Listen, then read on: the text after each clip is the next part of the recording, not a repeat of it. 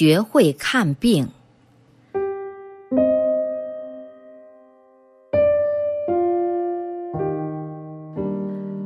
儿子长得比我高了，一天，我看他有点打蔫儿，就习惯性的摸摸他的头。在这一瞬间的触摸中，我知道他在发烧。你病了，我说。哦，可能是病了，我还以为是睡觉少了呢。妈妈，我该吃点什么药？他问。我当过许多年医生，孩子有病一般都是我在家里给治了，他几乎没有去过医院。这次，当我又准备在家里的储药柜里找药时，却突然怔住了。你长大了，你得学会看病。我说：“看病还用学吗？您给看看不就行了吗？”他大吃一惊。假如我不在家呢？那我就打电话找你。假如你找不到我呢？那我就找我爸。这样逼问一个生病的孩子，也许是一种残忍，但我知道，总有一天他必须独立面对疾病。既然我是母亲，就应该及早教会他看病。假如你最终也找不到你爸呢？那我就忍着，反正你们早晚会回家的。儿子说：“有些病是不能忍的，早治一分钟是一分钟。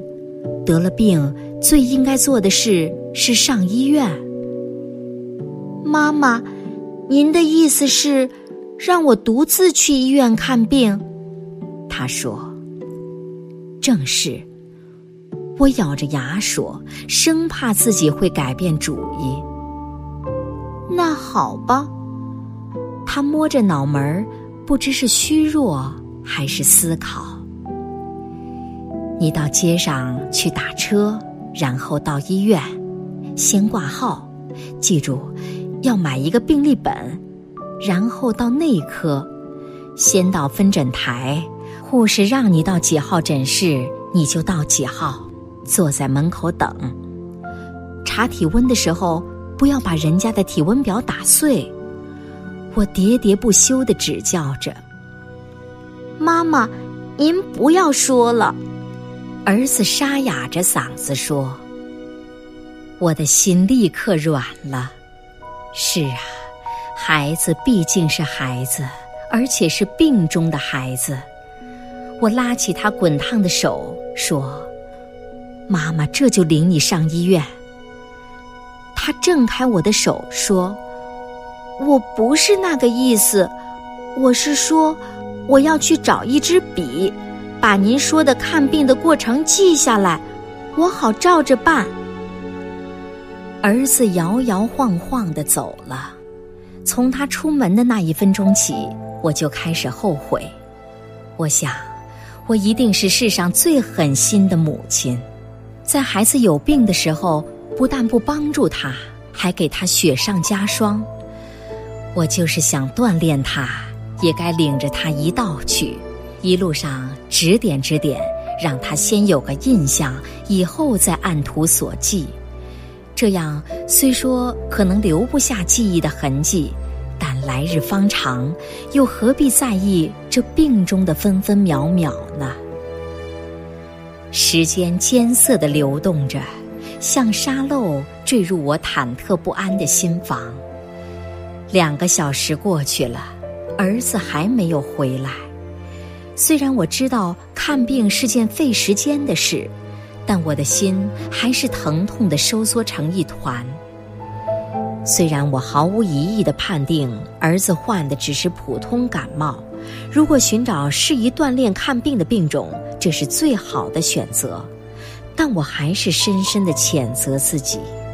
假如事情重来一遍，我再也不让他独自去看病了。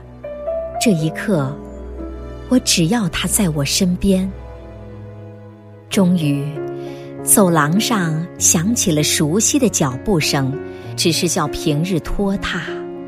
我开了门，倚在门上。我已经学会了看病，打了退烧针，现在我已经好多了。这真是件挺麻烦的事，不过也没什么大不了的。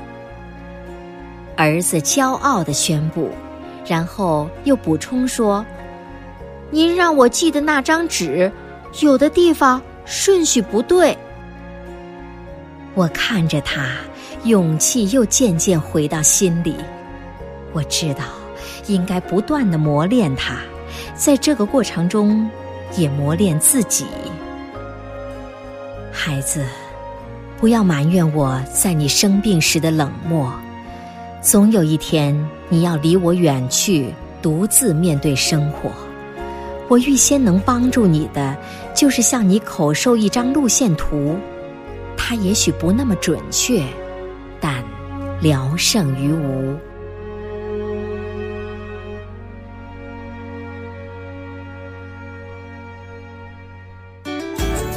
更多课文，请关注微信公众号“中国之声”。